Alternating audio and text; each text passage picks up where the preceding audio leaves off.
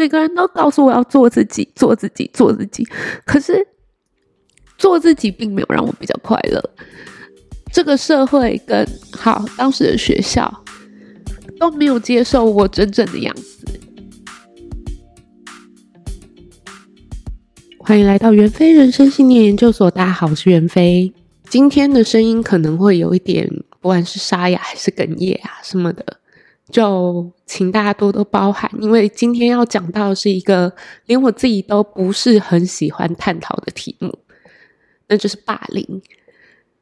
最近《黑暗荣耀》的剧非常的红嘛，那再加上嗯，丰原高中的高中生自杀事件。让我想到要做这样的一集节目，但是今天这集就相对的不会那么愉快，还有来宾只有我一个人。如果我真的不小心哽咽啊、哭鼻子啊，还是怎么样的，就请大家多多包涵这样子。在我前几集好像就隐隐约约都有提到说，哦，我以前有过被霸凌的经验，在粉专有写到，嗯，我感同身受的很多呃。被霸凌的过程，但其实我很少去提到细节。我在想，可能是因为我自己也不是很好面对这些过往的伤痛，所以我有一点点就是去脉络去避谈这些事情。那今天我就想要来好好讲讲，当年到底是身为一个被霸凌的被害人，我到底都遭遇了些什么事情，或者是什么？嗯，我的。心理历程，刚开始的时候，小时候大约小学吧，我只是不受欢迎，我只是常态性的是一只弃婴，然后不太有朋友，大概是这样，但还没有被上升到霸凌的阶段。那刚好就是在我国中的时候，其实我念的那一所国中是蛮有名的八加九国中。那时候大家都处在一个叛逆期嘛，当然也就比较直接、比较坏。我觉得我会被霸凌的原因有一大部分是因为当时我还蛮胖的，而且那时候发禁还在，然后我就黑黑胖胖，再加上一个非常非常致命的，有一个原因是因为我当时是有狐臭的。可是我当我当然我后来就当然比较状况比较治好还是怎么样，这个问题后来就解决了。对，但在我国中的时候，这件事情我是没有概念的，我也不知道，我只知道我被呃取了一个叫做“核爆”的绰号，不管我走到哪里，他们都会哎，核爆来了，黑色警戒，红色警戒，怎么样？然后或者是他们。不敢碰你的东西，要装作非常嫌弃，上面有沾大便的那种样子。所以大家在发考卷啊，或者是笔记本的时候，我拿回来的考卷都是烂的，都是揉成一团的。然后甚至我也曾经书包被人家踢当足球踢来踢去，然后呃便当盒被从楼下丢下来。那言语上的羞辱啊，或者是日常生活中遇到的一些。不管是要分组，或者是呃嗯、呃，体育课要不管是要跳箱要干嘛的时候，他们就会哎，你看核爆怎样哎，核爆怎样哎，或者是呃层出不穷的，他们认为是恶作剧的事情。比如说把我的笔记本弄不见啊，或者是呃呃撕毁我的作业啊，或者是在我的桌椅上乱画啊，干脆整张搬出去，或者对我恶言相向。他们只差没有真的对我身体做过任何的伤害了。那那个时候我的心理状态当然是不好的，非常不好。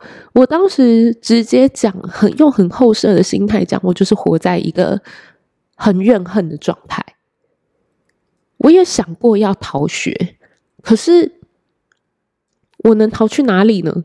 那一些，呃，会带你去网咖啊，会带你去呃逃避学校的那些人，就是讨厌我的人，所以我没有地方可以逃。再加上当时我国中的时候，我们家的状况已经很不好了，已经开始走下坡了。我们家当时就已经开始在为钱跟债务烦恼。所以也不太有空去管这三个孩子发生了什么事情。我当时什么心态吗？其实你问我当时的想法，我只想平静的过完这国中三年，然后脱离所谓的校园生活，真的。所以我其实没有跟任何人讲我被霸凌。我没有跟我家人讲我被霸凌，我在学校也没有跟人家讲我家庭出状况，没有，我是试着让自己成为一个普通人，试着让自己可以平凡的走过这三年，因为这个，呃，因为自己被霸凌的人其实有一个很强的特点，就是他们很孤单。然后前呃前天在发表那个关于丰原高中生自杀的文章前，我其实真的去有 Google 过，并且我有看到吕秋律师写的文章，然后他呼吁了一点说：如果你正在被霸凌，请一定要大声的呼救，因为那一些霸凌你的师长其实不见得比你聪明，他们不见得比你清楚。发生了什么事情？我其实蛮想吐槽的，靠腰讲的好像你很懂。这文章一看就知道，吕律师并没有被霸凌过，他不懂得这种叫天天不应，叫地地不灵，不然怎么叫做霸凌呢？你懂吗？就是，嗯、你要去跟谁求救？尤其当那一些。真的应该要站在你那边的人才是加害你的人的时候，或者是他们才是旁观者的时候，你找谁求救？谁能救你？如果好，今天我是丰原高中的那一位男同学，然后是师长在指控我抽烟，在指控我是个垃圾，在指控我是个不良少年，那我越过师长，我可以怎么救？我把自己，我把这些事情投诉到教育部。那么教育部会怎么做？他们会来函告诉学校说有投学生投诉你们在实施校园霸凌。那么第一件事，知道这些事情并且做出处理的人会是谁？没错，就是那一个针对我的师长。我只是给了他理由，让他继续针对我而已。在那之前，在我在我被他玩死之前，嗯、教育部的会派人来救我吗？会给我保护令吗？不会，我觉得有一个很强烈的孤独感，就是没有人能救我，没有人想救我，没有人会救我，跟我得靠自己。那你说我国中三年怎么跟那一些霸凌我的人相处？难道我都不说话吗？我采取了一些比较，嗯，不能说没有反抗，但我其实明白我势单力薄。没有参与霸凌的那些旁观者，其实他们也帮不了我什么，他们也害怕自己受到报复，不是吗？那对我而言，我也不想给他们惹麻烦，我只希望能够，我再强调一次，我只希望能够平静的度过这国中三年。所以，我当时都是采报备亚的方式去，因为他们是八加九嘛，那我就偷偷的去跟师长。讲说他们在做些什么坏事啊什么的，让师长出面去对付他。可是你说这些人，不管是师长还有同学，这些人真的有办法？因为叫八加九给我道歉，叫这些加害人给我道歉，所以我就得到了赦免，我就能够跟他们和平共处吗？不可能，不可能。对，好。这是另外一个。那刚刚有提到，我家庭在当时也分崩离析。我觉得自己跟那个丰原高中的男生有一个蛮大的共鸣点是，我们的父母都没有为我们争取些什么。我家人不知道我被霸凌，不是因为我刻意不说啊。对啦，是我刻意不说啦，但不是因为我。真的想隐瞒还怎样？是因为我知道我家的人保护不起我，他们能干嘛？当时他们都在为一块钱，在为两块钱，在为账单、在为吃饭而烦恼了。我跟他说我要转学，他们会问你在学校发生什么事了？啊？什么？你被霸凌？啊！天哪！都什么时候了，你还给我添乱啊？你有没有想过，你这样子传出去，我们家怎么做人呐、你就不能好好把这个书念完吗？你就念你的书就好，不要理他们嘛。各位，我不晓得你有没有过这种经验，但是可能多多少少都有吧。啊，他只是跟你开玩笑啦，什么霸凌？但是先不要讲，我当时就是没那个词，好不好？我国中的时候法禁还在呢，那么久远，根本就连霸凌这个词都没有。他们只会跟你说，在一个呃失能的家庭里面，他照顾不了你，他连狗。苟延残喘都要想尽办法的时候，他真的保护不了你。或者直接也有比我更惨的例子，就是，呃，这些小朋友他们在原生家庭里面就是被虐待，连他们家的父母长辈可能都是加害者的时候，你这时候说你在学校被霸凌，你觉得这些人会保护你，还是让你撑过接下来的日子？或者是干脆骂你是个没用的废物，大概就是这么悲惨的感觉吧。所以很多人问我说：“为什么不求救？”不是不求救，是我无能为力。我对自己的状况没有办法。我当时能想到的就是，如果我有钱，如果我们家有钱，我们我就转学。但是。对很多被霸凌的人来说，他们的转学不见得就是解救的办法，有可能他在新学校也会重蹈覆辙啊。那万一又重蹈覆辙了，还能怎么做呢？是不是？那这还是最好的。如果不好一点的话，可能就是你就忍到像我一样，我忍过了国中三年，而且最讽刺的是，由于我的吞忍，我得到了全勤奖，我没有一天逃避。去学校接受被霸凌的生活，然后也没有一天回家不回家去面对这种呃米缸见底啊，然后一文钱难死英雄好汉，我只差没有被问说你可不可以连义务教育都不要去上的这种困境。对，当时的我真的太无力了，对于这些事情我只能忍。我没有别的办法。有的人就问我啊，那我最后有没有像《黑暗荣耀》的文同珢一样报复他们，或者是我有没有让自己嗯、强大起来？在我国中毕业的时候，我升高中以后，霸凌就停止了。有一个原因是因为我考到了女生比较多，当时霸凌我的都是男学生，所以我考到了女生比较多的学校去。然后再就是，我也做了很多事情，把自己被霸凌原因消除。我必须说，真的是有效的。我等一下跟大家分享我怎么办到的，但不表，这不能表示说，哦，我的经验是这样，大家就一定都有效。只是说，回到刚刚的问题，说报复的方式，我没有像文同珢那样子对那些当初霸凌我的人展开。展开报复，我必须很老实说，没有办法。你当时会被霸凌，不就是因为你势单力薄吗？不就是因为你资源不够，你家庭不好吗？那我们来看看文同珢当时其实也是一样，而且他们当时，他当时连喂饱自己、给自己找地方住都有困难，他过了，他花了二十还三十年进行这个报复。然后，这一切对我来说并不值得。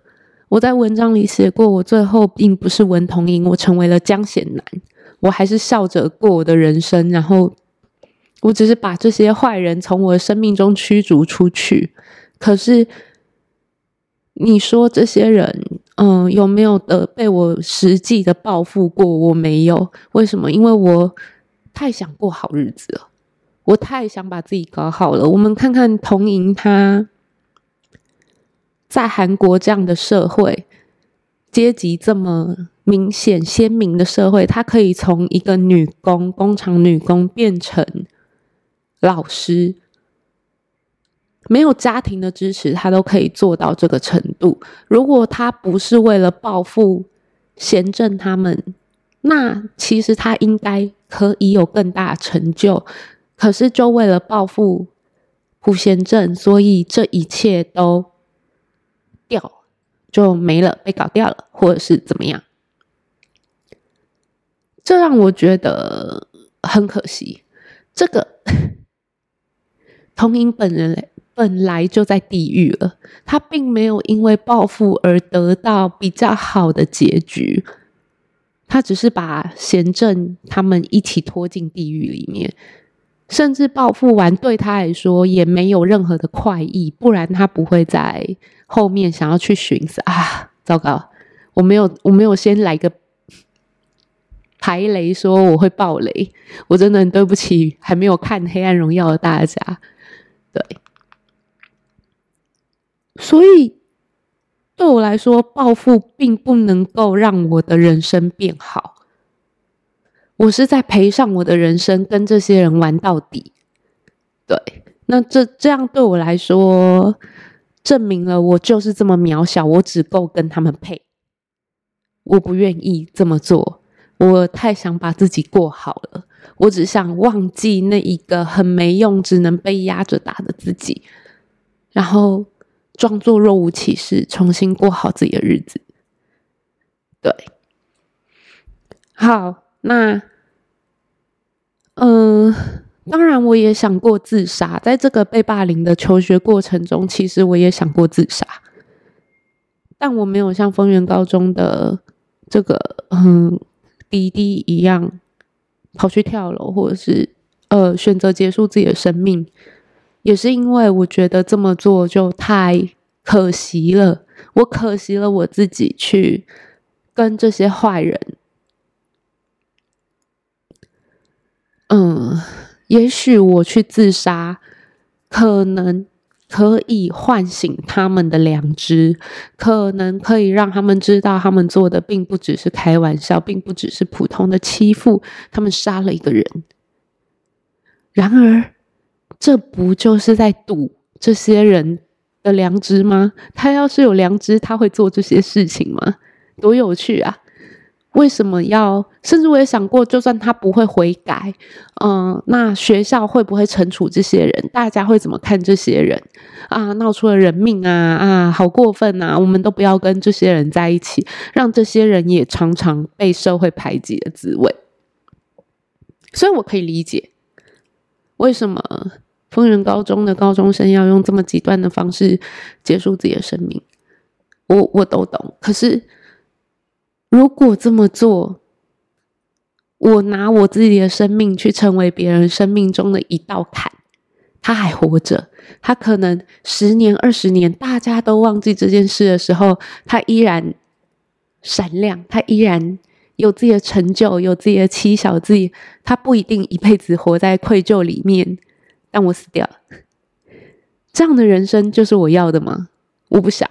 对我来说，对我来讲啊，我不能，当然我不能代表所有的被霸凌人，但是对我来说，我只希，我比较希望那一个没心没肺活着的人是我，我比较希望自己才是那个可以不管别人发生什么事情，到底关我屁事，然后就笑笑的过着自己日子的那种人，所以我决定继续活下去，然后。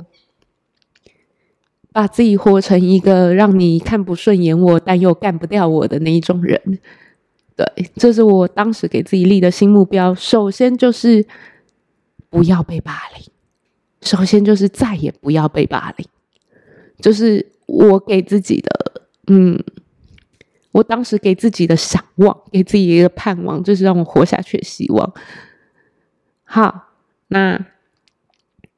在跟大家分享我当时做了些什么之前，我就这样说好了。先来谈谈，在那之后，我有一些比较呃不好的后遗症吧，可以这么说。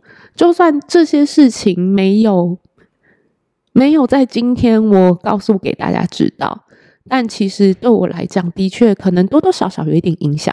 比如说，当时霸凌我的人都是男性，所以我后来发现到，在国中毕业以后，我很难记住男性的脸，有这个，我只对男性脸盲这件事情。嗯、如果我常常见到这个人的话，我是不会忘记他的长相啦。但如果不是很常见到我，而且我常常会有那种搞不清楚谁跟谁的经验，这样子。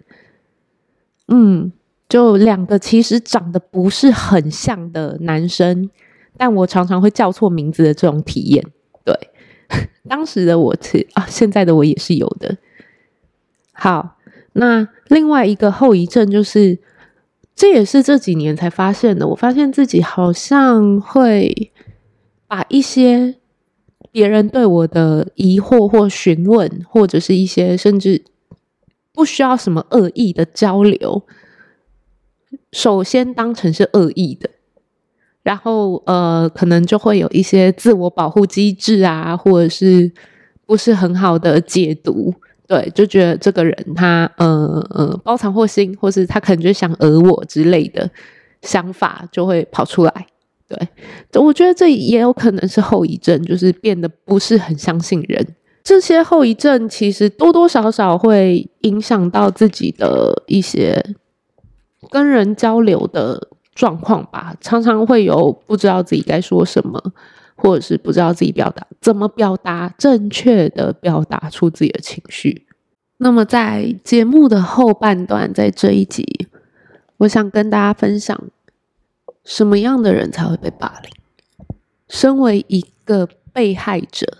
曾经的被害者，我觉得自己可能有机会这么说，因为我觉得这些被霸凌的人，包括当年的我，应该是有什么共同点。就算是到了现在，我还是觉得可能是我们有问题，没办法。没办法，每个人都告诉我要做自己，做自己，做自己。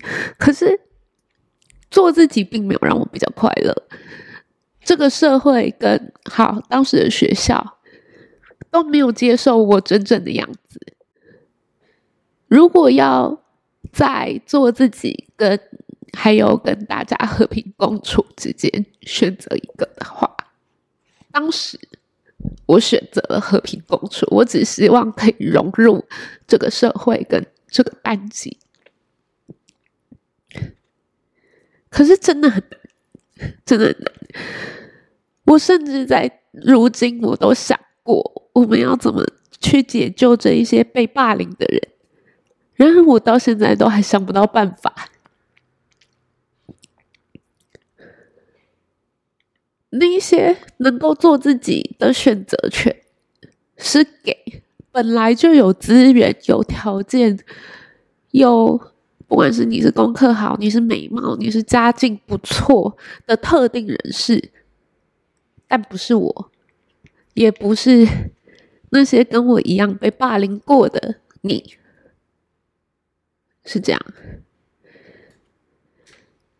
那些被霸凌的人到底都有些什么样的特征呢？我觉得，首先他们的原生家庭就有很大问题。他们原生家庭上，我当年我没有向父母求救，是因为我知道他们不会保护我。他们可能会告诉你说：“哈。”你被霸凌了，那就是你的问题呀！你是不是做什么事情让人家不开心？如果是丰原高中那个男生，他们就会讲说：“那你是不是呃，你是不是就是？那你你到底有没有抽烟？你到底呃，老师会这么怀疑你，是不是你做了什么不好的事情？那你为什么要跟抽烟的同学来往？”他们永远找得到错处去数落你。为什么不求救？因为我知道那些人不会救我，他们会把我再数落一顿，他们会把我当成引发这一切问题的人，对吧？如果不能解决问题，就解决引发这一切问题的人呢？好，那我觉得我当时也真的不讨人喜欢，包括我其实当时并不知道要怎么样去好好跟自己的情绪共处。我被欺负了，我就脸臭；我被欺负了，我就呃，可能坐在座位上。散发着某种让人觉得会衰的低气压。那其实这件事情啊，或者是我习惯不要说，我习惯，因为 因为说了不会有好结果，所以我不愿意去说，不愿意去倾诉自己，觉得自己受到了什么样的对待。包括呃，连正面的一些情绪反应都做出来，会让人觉得不舒服。我不排除这也跟我当年很胖，甚至有狐臭有关系，就不讨人喜欢嘛。简单来说，从外表就让人不想接近你。也有可能我当年不太爱笑，那虽然这也不能怪我啦。家庭生活跟学校都过得不开心，你要怎么笑出来？但你如果从一个很后设跟检讨被害人角度来看，你就不讨喜嘛。嗯，那有时候 甚至是因为你是原住民，因为你长得特别黑，因为你长得特别邋遢，或者是因为。这个人可能有一些行动比较迟缓，或者是精神问题的毛病，天生还是怎么样？反正就是你非我族类，这都是小事。我我来举个例好了，就是连我现在都，这其实也就发生在去年而已。对，当时工作上有一些问题，那。其实我我一直都觉得，哦，这工作好像对我不太公平啊，怎么样？但我从来就没有讲。对，那直到有一天，我终于受不了了，我决定要好好的、理智的去跟对方谈一回。好，那我就说，请问这个是和呃我必须要做的吗？其实我想说的是。就是合约上，嗯，明定是我的职务嘛，我是我的应该做的事情嘛。我觉得自己是用很理智的角度去去说，嗯，这件事情好像不是我应该去做的事情。但是对方的反应非常情绪化，对方直接说：“你不想做是不是？不想做，那你就不要做了。”其你以为我就很想做这件事情吗？那是对方看你看得起你，所以他给你这份工作，还是怎么样？反正是对方想做，我其实不想做。如果你也这个态度，那就不要做。你以前都很听话，你为什么到现在还到现在突然变得不听话？当然，这件事情现在已经过去了，只是当时的我听起来，我觉得。我觉得自己被责备，我觉得自己好像好像不说比较好。我觉得自己好像不应该去为自己生长些什么，所以我换来了被更激烈的、呃嗯不舒服的对待。我觉得自己好像不应该为自己去说些什么。当然，其实后面我我。我理解到说，哦，可能这样说法不够理智。我好像只是提出质疑，我没有学习到，呃，什么样的好的表达方式，让人家觉得我没有恶意。可是我必须说，就算是当人家这样子说，他说我觉得你的表达方式是真的有问题的时候，我依然觉得哇。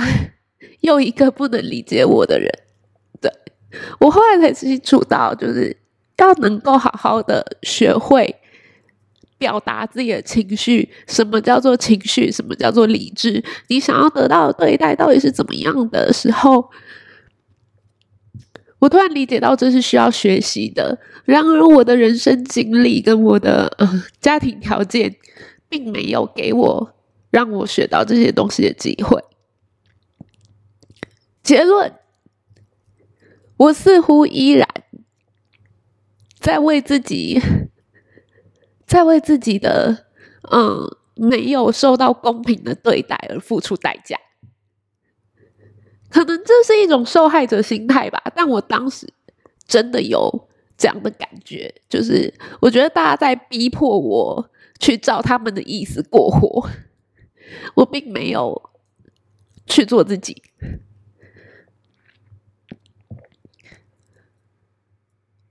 然而，事实证明，照着大家的意思过活，真的比较。能够融入你所在的团体。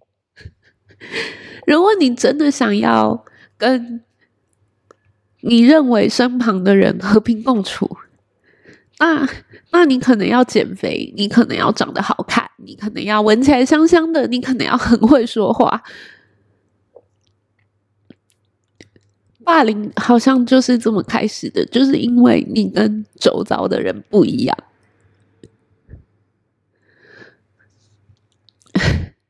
大家有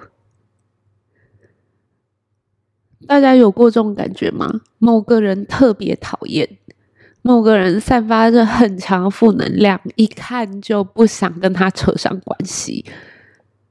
那个人他可能也在跟别的团体，不管是工作或家庭，或是啊、朋友之间，也是受人排挤的。对。如果你不想成为受人排挤的人，或是你现在就觉得自己受人排挤的话，也许放弃做自己会是一个很好的选项。但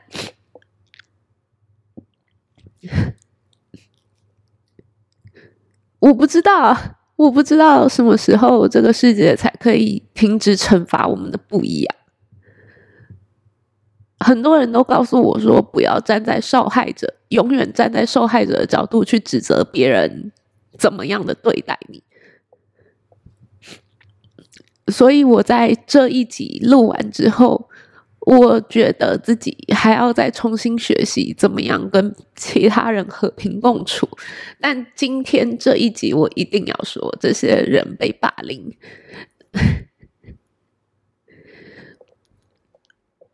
可能包括我在内的这些人都是有问题的，所以我们才会受到不公平的对待。你必须活得世俗一点，你必须活得跟大家一样。对，二选一吧。我还是觉得人要为自己的选择负责。如果你打算。